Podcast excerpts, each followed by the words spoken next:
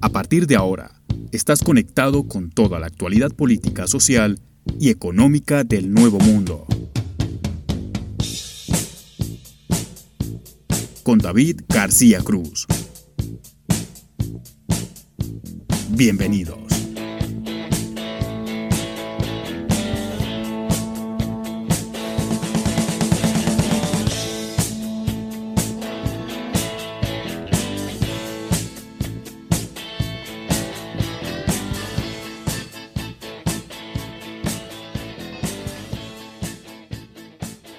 Hola, ¿qué tal? Bienvenidos a esta nueva edición de Voces en Off. Bienvenidos a este ciclo de entrevistas. Hoy vamos a tener eh, la posibilidad de hablar con Edgar Vega Sánchez. Él es docente eh, colombiano radicado en Canadá y vamos a conversar acerca de lo que viene ocurriendo en América Latina, puntualmente Bolivia y Chile, que han tenido procesos democráticos en las últimas semanas y es muy interesante analizar estos fenómenos en una región, en una Latinoamérica con presidentes que no respetan el Estado de Derecho, que no respetan la democracia, que la democracia se ha convertido no en una herramienta para poder llegar al poder, sino en un problema para poder sostener el poder. Bueno, en Chile y en Bolivia se presentaron votaciones, uno para presidente, los otros para la redacción de una nueva constitución. De manera pacífica, la gente habló, se manifestó, se pronunció y en Bolivia el MAS vuelve al poder, ya no en cabeza de Evo Morales, sino de Luis Arce, que va a ser el nuevo presidente de Bolivia y en Chile se restablece el diálogo para cambiar las reglas de juego una demanda de hace muchos años de cambiar la constitución, bueno, hoy se hace realidad y ellos van a estar envueltos en un proceso que va a durar por lo menos un año y medio, porque primero tiene que haber otra elección popular para elegir a los delegados que van a redactar la constitución,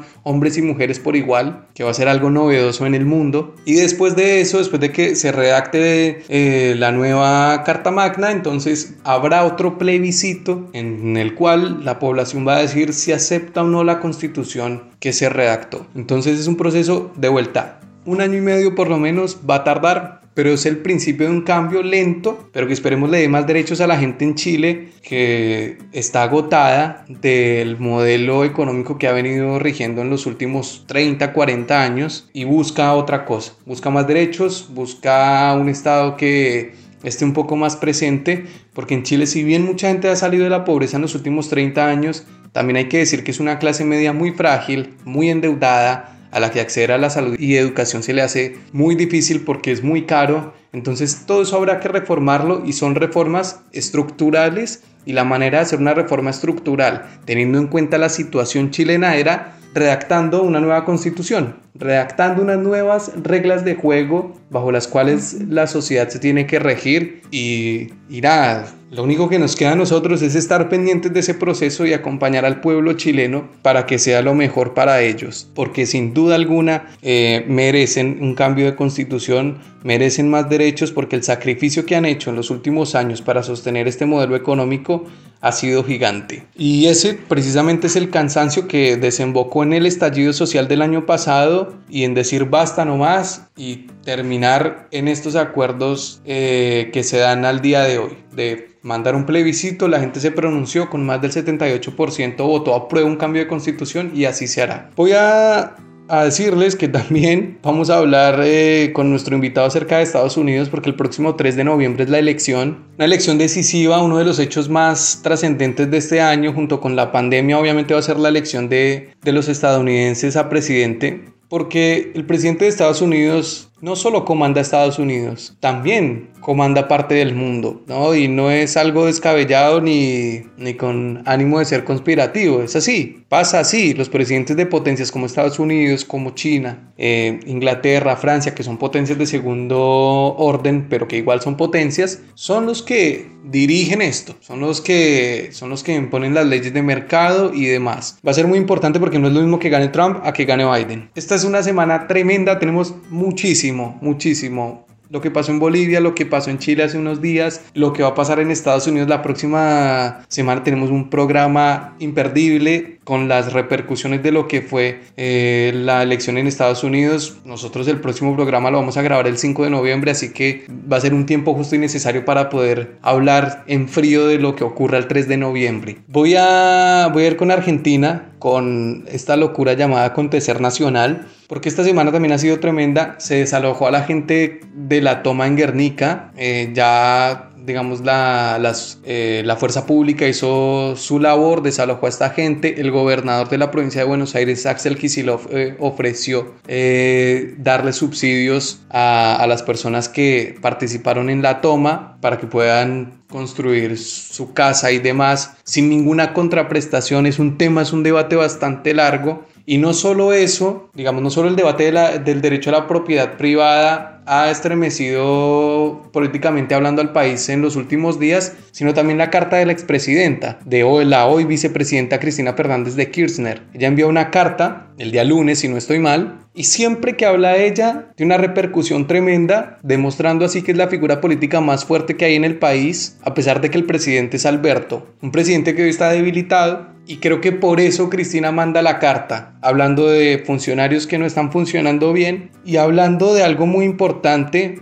más allá del análisis que hace ella en esa carta acerca de, la actualidad nacional, lo que dice ella es dar su visión de lo que está pasando en el país y llama un diálogo nacional. Nosotros desde este programa, eh, hace unas semanas, habíamos hablado acerca de que ella tenía que hablar. Era importante que Cristina hablara, que no siguiera en, en, ese silencio. ¿Por qué era importante que ella hablara? Porque, como dije hace 10 segundos, es la figura política más importante del país. Es una persona muy influyente tiene un caudal de votos muy importante y, para la sociedad argentina es menester saber cuál es la visión que ella tiene de las cosas. Ahora que llame un diálogo nacional, a mí me parece que primero se acepta que la situación es muy compleja y que si no hay voluntad de parte de, la, de toda la clase dirigente política, esto se va a ir al carajo mal. Me parece que la llamada al diálogo nacional eh, de la expresidenta habla de un panorama oscuro, habla de que estamos en una situación muy crítica, porque si no, no lo hubiera hecho. Más allá de todas las cosas que uno pueda pensar de ella, y esto es una opinión personal, yo creo que Cristina es una persona que dice lo que piensa siempre. Es muy frontal respecto a sus convicciones y a sus ideas. No es una persona timorata a la hora de expresarse. Tampoco es una persona cínica. Y teniendo en cuenta esto, para mí, ojo, para mí, la llamada al diálogo, la llamada a la unidad nacional me parece que es genuina, así como toda la carta, hablando de economía bimonetaria y demás. Es importante que todos los sectores se sienten. Es importante que ya haya convocado este diálogo porque es quizás la figura que más divide al país, más que Macri, más que Macri es ella. Ahora, ¿tendrá el presidente en este próximo tiempo que oficializar esa, ese llamado a la unidad nacional y vamos a ver cómo reacciona la oposición, oposición que ya ha venido reaccionando algunos de manera favorable diciendo que se sentarían en, en una mesa con la constitución arriba de la misma y decir, bueno, vamos a conversar y vamos a fijar ciertas reglas para poder seguir adelante y que no nos vayamos al traste porque lo que está ocurriendo con la crisis económica es eso, porque también esto se está volviendo un hervidero social, las tomas, gente disgustada, porque ahí empieza a jugar la grieta mucho, ¿no? Está la gente que va y toma terrenos, porque también el que va a una toma no es que quiera ir a hacer una toma, es porque no tiene otra posibilidad, pero después está el tema de la propiedad privada, está la otra parte de la población que no, que no se banca esas cosas. Y todas las protestas que han habido en contra del gobierno durante todo este tiempo de pandemia, el manejo de la pandemia, tan discutido por una cuarentena tan larga. Entonces todo esto genera crisis económica, social y para subsanar estas crisis para empezar a, revertir la situación adversa bajo la que estamos, es menester que se solucione la crisis política que hay, esta crisis de confrontación, estas ganas de, de construir poder a partir del enfrentamiento y no del acuerdo, generan que después haya incertidumbre, que haya inseguridad en los mercados, que no se sepa de verdad quién conduce. Y con una oposición que ha estado también, la verdad, casi que inactiva y poco constructiva a lo largo de todo este tiempo, sin saber tampoco qué hacer, porque la verdad sea dicha, tampoco hay un manual para saber cómo hay que manejar las cosas durante una pandemia, porque no nos había tocado nunca, y menos con una economía tan globalizada como la hay hoy. Entonces, va a ser importante que este llamado al diálogo y a la unidad nacional se haga realidad, se haga realidad de manera honesta, de manera, no sé si transparente, porque pedirle transparencia a los políticos que están en altos cargos es difícil, ¿no? Gobernadores, senadores, diputados. Pero eso sí, tiene que arrancar por los gobernadores, no por el Congreso, por los gobernadores. Y veremos cómo se lleva este proceso a cabo. Va a ser algo de lo que vamos a estar muy pendientes y esperamos que se llegue a buen puerto, porque lo que queremos más allá de la labor periodística que uno cumple y de comentar la realidad, también uno como ciudadano de a pie espera que las cosas anden mejor. Y es un sentido también de supervivencia. Vamos con Edgar Vega Sánchez, pero antes este mensaje. Síguenos en redes sociales. Twitter, Voces en Off-Bajo y Facebook, Voces en Off Opinión.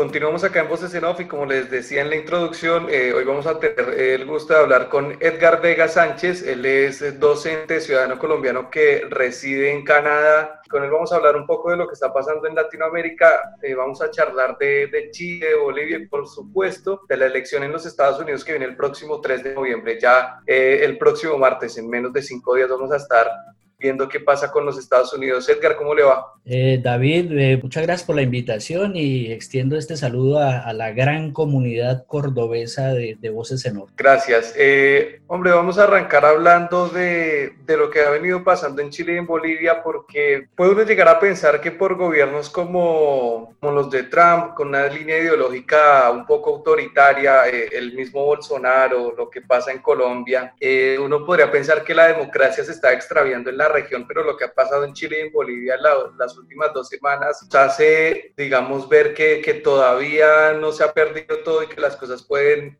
seguir por una vía institucional y no autoritaria. Quiero arrancar primero con Chile. ¿Cómo vio el tema del plebiscito? Los chilenos eh, aprobaron un cambio de constitución y una reconstrucción de las reglas de juego. Sí, de acuerdo contigo. Eh, yo creo que al contrario de que se esté perdiendo la, la, eh, la, vía democrática, la vía institucional, yo creo que estamos montados en la ola y, cuando digo estamos, hablo de toda América Latina, estamos incluyendo a Colombia, estamos montados en una ola efectivamente en la cual el centro, la cresta de esa ola es totalmente democrática.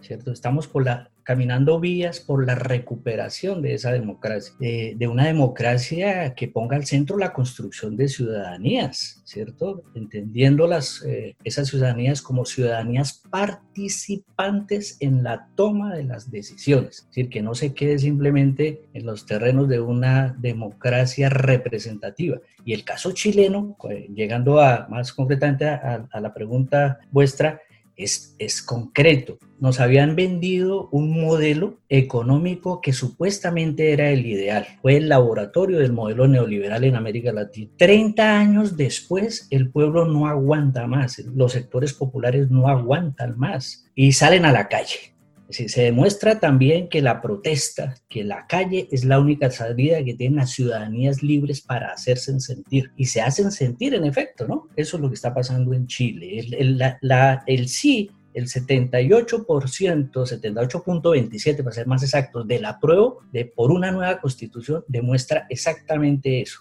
La exigencia de democracia, el rechazo al modelo neoliberal chileno, es eso lo que se está expresando en este momento. En, en Chile hubo un estallido social hace, hace un año que desembocó en todo esto, ¿no? Lo que muestra eso es que la protesta social sirve. Ahora, en Bolivia también se presentó lo mismo, y ganó Luis Arce las elecciones pasadas. Eh, ¿Qué impresión tiene de lo que ocurrió en Bolivia? Pero lo de, lo de Bolivia es tremendamente significativo, ¿verdad? Después del golpe que, que se ha llamado como un golpe blando de noviembre del 2019, eh, Hoy, con una victoria impresionante de más del 52%, regresa al poder el movimiento al socialismo, eh, que tenía eh, como grandes líderes a Evo, y eh, olvidé el nombre del vicepresidente, a Álvaro, y retornan con una victoria enorme, es decir, demostrando que sí se había construido un legado progresista, digamos, porque está, estamos en una nueva oleada de progresismo en América Latina, hay un cambio de sujeto histórico en América Latina y el retorno de ese, de ese poder a Bolivia, eh, pues bueno, nos marca senderos eh, y nos llena de muchísima esperanza frente a la construcción de nuevos caminos democráticos en América Latina en contra de ese modelo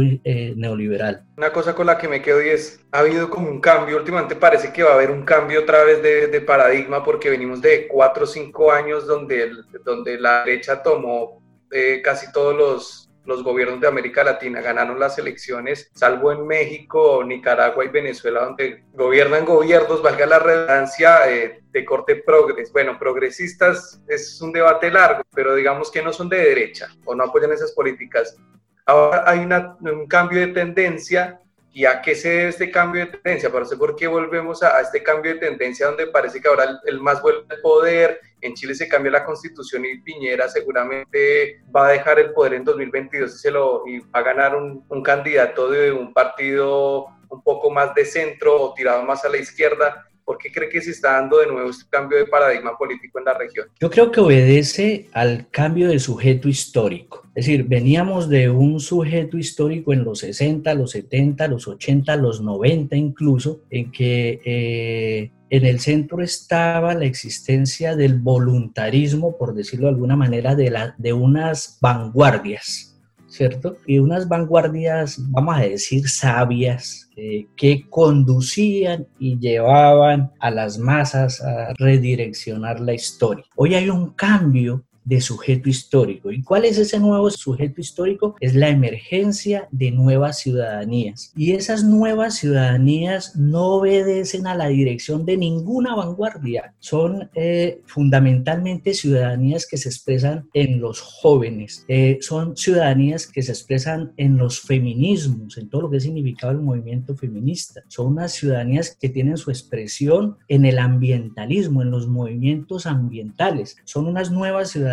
que tienen su expresión en los movimientos de lo que podría llamarse las economías populares que propugnan por unas luchas antidesarrollo, hablan más bien de alternativas al desarrollo, es decir, que, que cuestionan por qué tenemos que continuar con, un, con una filosofía de desarrollo y de modernidad y por qué no construir más bien economías populares democráticas acorde con las necesidades de cada uno de los pueblos. Entonces yo creo que ante esa emergencia es, como, es como la lectura que yo veo en general en América Latina, es que hay una emergencia de esas nuevas ciudadanías y se expresan en la movilización, se, se expresan en la calle. Si retornamos al tema chileno, encontramos el movimiento de los estudiantes de secundaria hace un año atrás, previo a la, a la gran movilización, a las grandes movilizaciones, en que salieron los estudiantes de, de secundaria a protestar por el alza del transporte, ¿cierto? Y esa protesta de los jóvenes,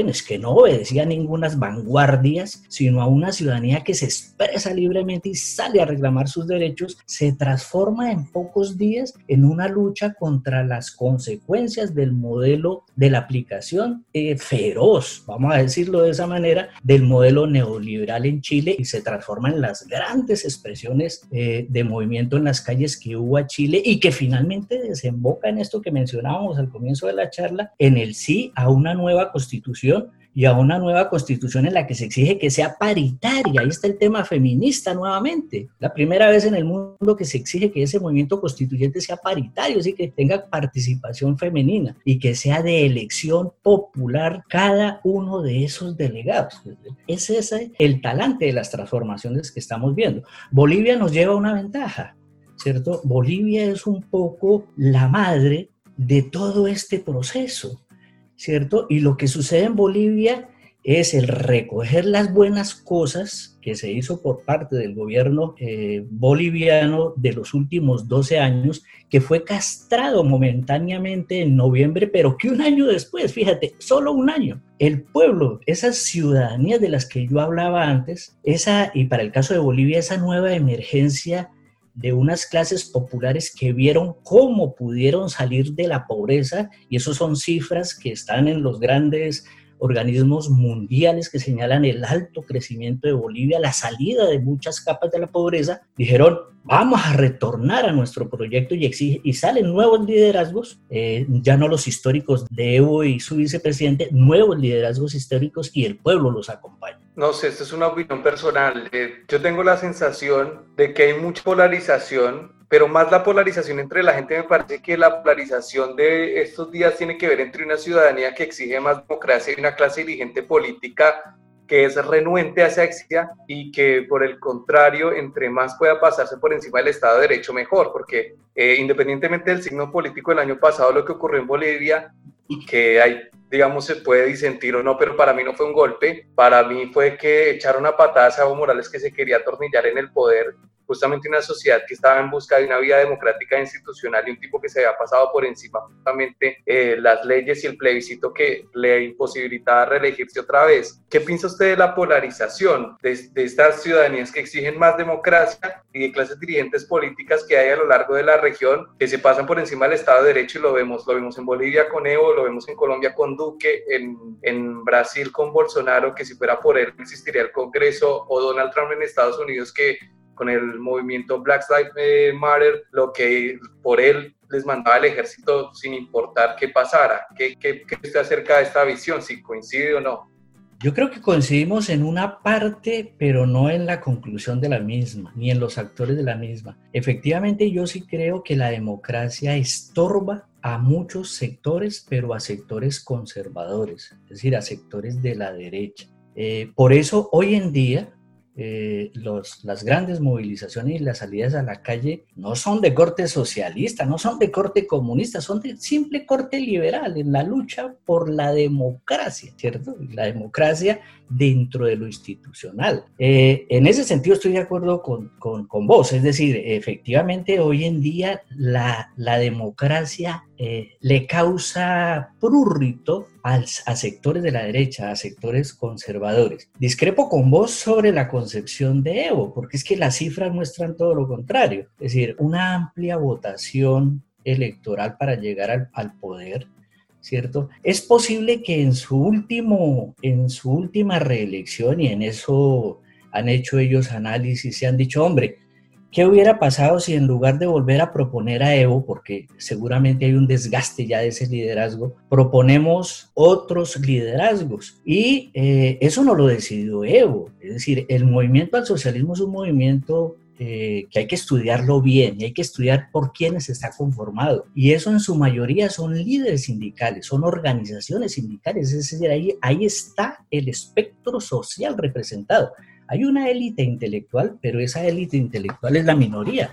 El grueso de la base del movimiento al socialismo es, una, es, es de una base indígena, con un gran liderazgo de Evo, pero también con una gran participación del movimiento sindical. Y es en el Congreso, es en la reunión de ese movimiento que ellos dicen, hombre, para evitar peleas, discusiones por el liderazgo, porque bueno, vamos a decirlo que entre los sectores populares, por decirlo de una manera, o entre los sectores de la izquierda, hasta una coma se discute. Entonces, lanzar unas nuevas candidaturas podría provocar eh, recelos, eh, fraccionamientos, y entonces ese conjunto social que no fue Evo, ni, García Linera, sino fue ese conjunto social que, que, decidió, oiga, no, que el siguiente periodo sigan estos dos como representantes de este movimiento. Pero muy posiblemente sí había un desgaste, eh, pero también quiero significar que las cifras de lo logrado por Evo en esos 13 años son fenomenales. Es decir, yo eso no lo puedo eh, eh, desconocer y ni siquiera lo dice el gobierno de Evo, lo dicen eh, instituciones como la ONU, el crecimiento de la, del PIB, el número de, son 6 millones de personas que, que ingresaron a conformar una nueva clase media en Bolivia. Es decir, hubo una expansión de la clase media de fracciones de, a la cual llegaron fracciones de gente que antes estaban en la pobreza. No podría explicar el retorno democrático, fíjate que es por la democracia, porque ese también es un nuevo signo, es el retorno democrático del movimiento al socialismo al poder con, el, con más del 52%, es decir, que lo que se había hablado de fraude electoral en noviembre no, había, no era tal. ¿Cómo se, puede, ¿Cómo se puede hablar de fraude electoral en noviembre y un año después ganar con el 52%, derrotando a quienes habían usurpado el poder durante un año y habían hecho retroceder eh, aspectos que se habían logrado durante 13 años? Entonces, las masas populares en Bolivia dicen, no, ante este proyecto agotado de la derecha, optamos por continuar con ese proceso de avance progresista que venía trayendo el movimiento al socialismo. Yo coincido con que, con que el gobierno de Morales ha sido el mejor de la historia en Bolivia. Creo que nadie sacó a tanta gente de la pobreza como lo hizo él, eh, con un discurso dignificar al pueblo y demás. En el movimiento del socialismo hubo como un desencanto y una reconquista de los votantes, porque eh, la elección pasada Evo Morales llegó al 45% de los votos y él no pasó el 50% que después hubo un, que ahí hubo la cancelación del recuento y, y la sospecha de fraude y demás.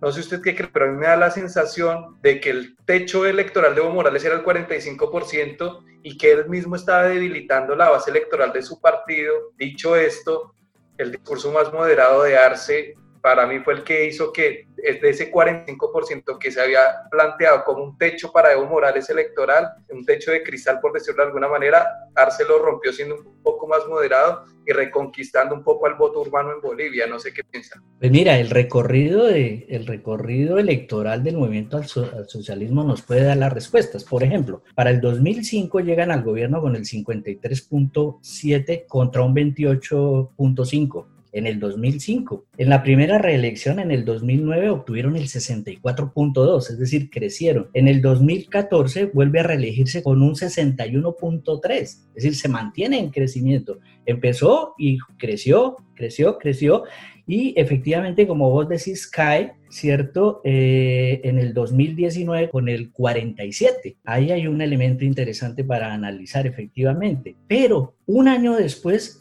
vuelve a los índices iniciales del 2000, poco más o menos del 2005, con un 55.1. Es decir, estamos hablando de cifras monstruosas, de cifras entonces, democráticas. Sí, entonces, Edgar, el, el problema de, entonces el problema del MAS no era el MAS, el problema en Bolivia no era el MAS, sino era Evo. Es que no, tampoco podríamos decir que Evo. Evo es un líder, Evo es un líder que tiene reconocimiento impresionante en sus bases. El problema el problema fue lo que sucedió, lo que realmente pasó, y es que fue un golpe de Estado. Es decir, eso, e, en eso tampoco nos puede, no, podemos decir otra cosa. Fue un golpe de Estado, pero no vamos a decir que fue un golpe de Estado militar, porque no lo fue, pero casi, ¿no? La, la Fuerza Armada, la policía y el ejército le dicen a Evo, Evo, o te vas del país porque la cosa aquí se puso como fregada y de pronto nos tocaría intervenir a nosotros. Y Evo dice, yo no quiero derramamientos de sangre, yo mejor me voy. Habría que pensar eh, de pronto sí en un... Pero ojo Edgar, perdón. contigo, por ejemplo, sí creo que... Perdón. Hombre, años de reelección sí era justo haber propuesto unas nuevas, eso nos deja una enseñanza para los demás pueblos y para el movimiento progresista de América Latina. Es decir, encloncharse en el poder eh, no, no, le gusta, no, no, no, gusta, pero hay que tomar en cuenta que, que quienes rechazaron a Evo no fueron las masas populares, ¿no?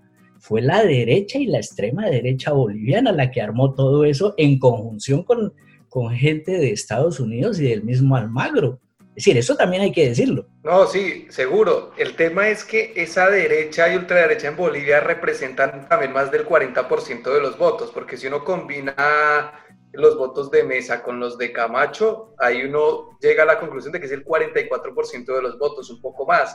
Hay un tema en Bolivia que es muy interesante de analizar y es que si el ejército no se le, eh, digamos, los que se sublevaron en realidad fue, la policía, porque el ejército hizo lo que la constitución en Bolivia dicta. Ante un problema externo o interno de esa envergadura, el ejército tiene que sugerir una solución y por eso ellos sugieren la renuncia de Evo Morales y usan esa palabra porque en la constitución está. Pero a mí me da la sensación de que ante la protesta social por el parón del conteo de los votos y que después resulta que ya no hay valor, ya no hay segunda vuelta, sino que Evo gana directamente cuando los resultados decían que iba a haber una segunda vuelta entre Mesa y Evo, me da la sensación a mí de que si el ejército y la policía se hubieran quedado con Evo, hubieran tenido que reprimir a los manifestantes que iban en contra del gobierno. Entonces hubiera habido violencia por alguna u otra razón. Entonces me parece que lo que hubo en esa elección con el parón del conteo y después ya resultaba que no había segunda vuelta, sino que Evo se reelegía directamente, más lo que había pasado en el plebiscito que la había perdido, generó todo un cóctel explosivo donde la gente no se aguantó más, quiso salir, entonces desencadenó una ola de violencia.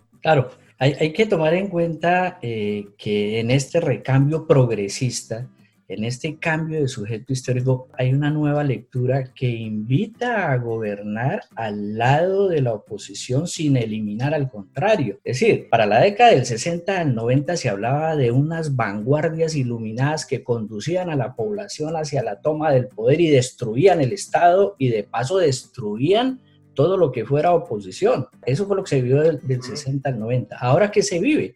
Se dice, no, hombre, el, tema aquí no es de, de vanguardias iluminadas, el tema es de movimiento, de empoderamiento ciudadano, eh, de llegar a ser gobierno, de construir poder popular, pero hay que convivir en ese gobierno con los sectores de oposición y, y, dentro de esos sectores de oposición está la derecha y la extrema derecha y hay que convivir con ellos. Y siempre va a haber ese forcejeo entre las fuerzas del campo popular, las fuerzas progresistas y los sectores de derecha y mucho más los sectores de extrema derecha que añoran esas comodidades de antaño y quieren retornar al poder. Va a ser va a ser una lucha permanente. Eso hay que tomarlo en cuenta. Pero eso es parte de la democracia y habrá que ver del sector popular cómo construye esos caminos de poder popular de participación de la población, porque ¿qué hace que un gobierno se mantenga en el poder? Es el propio pueblo.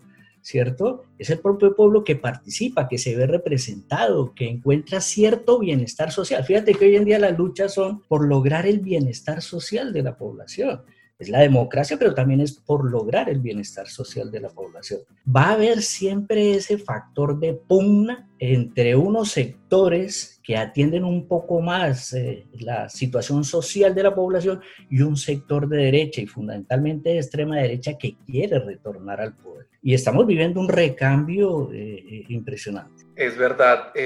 quiero que nos vayamos para el norte porque la elección en Estados Unidos es el hecho, creo que junto al COVID, más relevante de este año. O sea, la elección del presidente de los Estados Unidos no solo es algo que le tiene que incumbir a los estadounidenses, sino que es algo que repercute en todo el mundo y sobre todo en Latinoamérica que los tenemos acá al lado. ¿Cuál es la impresión de en los Estados Unidos? Porque Trump gana de manera sorpresiva hace cuatro años, eh, hubo mucho, digamos, eh, mucho voto vergüenza, gente por ahí en, una encuesta respondía que votaba candidato demócrata, votaba en blanco, pero después en el cuarto oscuro vota Trump porque de alguna u otra manera está mal visto por mucha gente votar por, este candidato. ¿Cómo está el panorama ahora o, cómo lo perciben desde allá, desde Canadá? acá pareciera que Biden lleva la delantera y va a ganar estados como Arizona y Florida que son decisivos. ¿Cómo lo ven allá? Bueno, yo lo que veo desde aquí es que la imagen de Trump está bastante deteriorada. Es decir, que este no es el Trump, el Trump de estas elecciones no es el Trump que se enfrentó a Hillary Clinton, ¿cierto? Y que en la práctica ha demostrado que a nivel internacional no tiene grandes victorias, que no ha podido demostrar eh, eh, los intentos de agredir eh, la autodeterminación que tiene el pueblo venezolano y que ha tomado el pueblo venezolano independientemente de afectos o desafectos. Es decir, Trump en este momento no tiene cosas grandes que mostrar en materia de política exterior. Más bien ha tenido que retirarse de, de, Siria, más bien ha tenido que calmar un poco las cosas con, con, Corea, más bien ha visto que los chinos han venido a disputar absolutamente los mercados y hoy son la economía, son la, la, la, la potencia económica son una potencia económica superior a, la potencia económica eh, de los Estados Unidos. Y a nivel interno, eh, también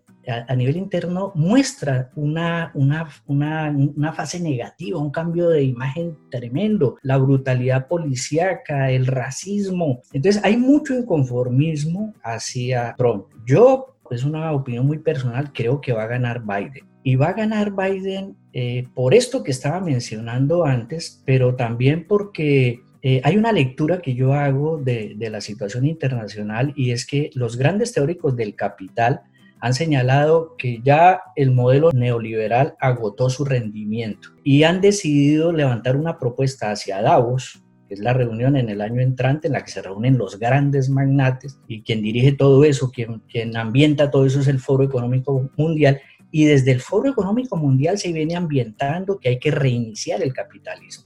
Ellos lo han llamado así, vamos a entrar a una fase de gran reinicio del capitalismo. Todavía está por verse qué significa todo eso, pero en el centro de eso está el agotamiento del modelo neoliberal, la necesidad que, que hacen ellos de, ante la crisis espantosa que ya se ve venir y que va y que va a representar una crisis profunda superior a la depresión de los años 30, ellos están planteando ya un nuevo capitalismo, un capitalismo recargado, pero están pensando en que ya haya que abandonar un poco el tema de la, de la privatización extrema, un poco el tema de la globalización y libre comercio, un poco el tema de que el Estado no participe, sino que más bien el Estado entre a participar. Y se han dado cuenta con la pandemia que si no fuera por el Estado tratando de hacer algo ahí, el capital privado que ha administrado la salud como como consecuencia del modelo liberal, ha demostrado su, su, crisis. Entonces necesitamos más intervención estatal, están pensando en, ya en el tema climático, al contrario de lo que hace Trump, eh, que es una cosa real y que hay que mirar cómo se hace, porque estamos hablando de, de la extinción del planeta, ya en, en, esos términos. Entonces, digamos que de esa lectura internacional que señala que van a, van a cambiar el paradigma neoliberal, no voy a decir que por otro más suave, ¿cierto? Seguramente va a ser igual de extremo o peor, no sé, está por verse eso, pero Trump no encaja ahí, o sea, Trump es, es cabeza dura, quiere seguir siendo, eh, quiere seguir implantando el modelo neoliberal, niega la existencia de los problemas del cambio climático, se, se retiró de la COP, es decir, una cantidad de cosas que ha generado que Trump no encaje en eso, de una parte, y de la otra, eso que vos señalabas al comenzar, los, hay una serie de estados que les han llamado los estados bisagra o los estados vaivén o estados que, que solamente en la coyuntura de la, de la elección eh, definen un comportamiento. Y dentro de esos estados bisagra hay tres, eh, fundamentalmente, eh, a ver si hago memoria un poco, que son Pensilvania, que son Wisconsin y Michigan ¿cierto? Que hoy casi todas las encuestas, casi todas las encuestas, las encuestas pro Trump, pero las encuestas pro Biden, señalan una ventaja de Biden en esos estados. Sabemos que en, Estados Unidos la democracia las elecciones son indirectas y hay que nombrar unos delegados que van a parar al colegio electoral. En esos tres estados, hasta hoy, esta mañana revisaba las encuestas, diferentes encuestas, y todavía en esos tres estados hay una gran ventaja, no una gran, no hay una ventaja eh, de parte de Biden que le daría para lograr más de los 270 escaños que necesita en el colegio electoral. Es decir, que, que Biden perdiendo la Florida, por ejemplo, eh, como tú decías, perdiendo Arizona, eh, aún así, con esos tres, solo con esos tres ya estaría eh, adjuntando la fuerza necesaria de delegados para, para el colegio electoral. Entonces, digamos que son como esos tres elementos, las estadísticas, un poco la situación internacional y el mismo Biden, porque cuando hay una reelección lo que se mide es el gobierno de ese personaje durante esos tres, cuatro, durante esos cuatro años, para el caso de, Estados Unidos. Y, la evaluación y la pérdida de imagen es brutal. Es decir, si uno le pregunta, la mayoría de votantes en Estados Unidos a nivel de imagen, más bien tienen una imagen negativa de Trump. Yo, veo muy difícil que, Trump eh, salga reelecto, pero pues, eh, en, política eso no funciona tan matemáticamente y las encuestas también pueden equivocarse. Ahora, un último elemento, y ya, cierro con esto, es que eh, en el voto popular, en el voto uno a uno, va a suceder lo mismo que con Hillary Clinton, es decir, va a ganar de largo Biden, pero ese no es el que define el presidente en Estados Unidos. Bueno, eh, voló el programa, voló el programa, voló la entrevista. Eh, Edgar, muchas gracias por atender el llamado, muy claro en los conceptos, fijando las posiciones y veremos qué pasa el, el 3 de noviembre en Estados Unidos. Ojalá gane Biden. Eh, gracias, Edgar, por estar. Bueno, David, muchísimas gracias a ustedes y muchos éxitos con, con, con su programa. Síguenos en redes sociales. Twitter, Voces en Off-Bajo y Facebook, Voces en Off Opinión.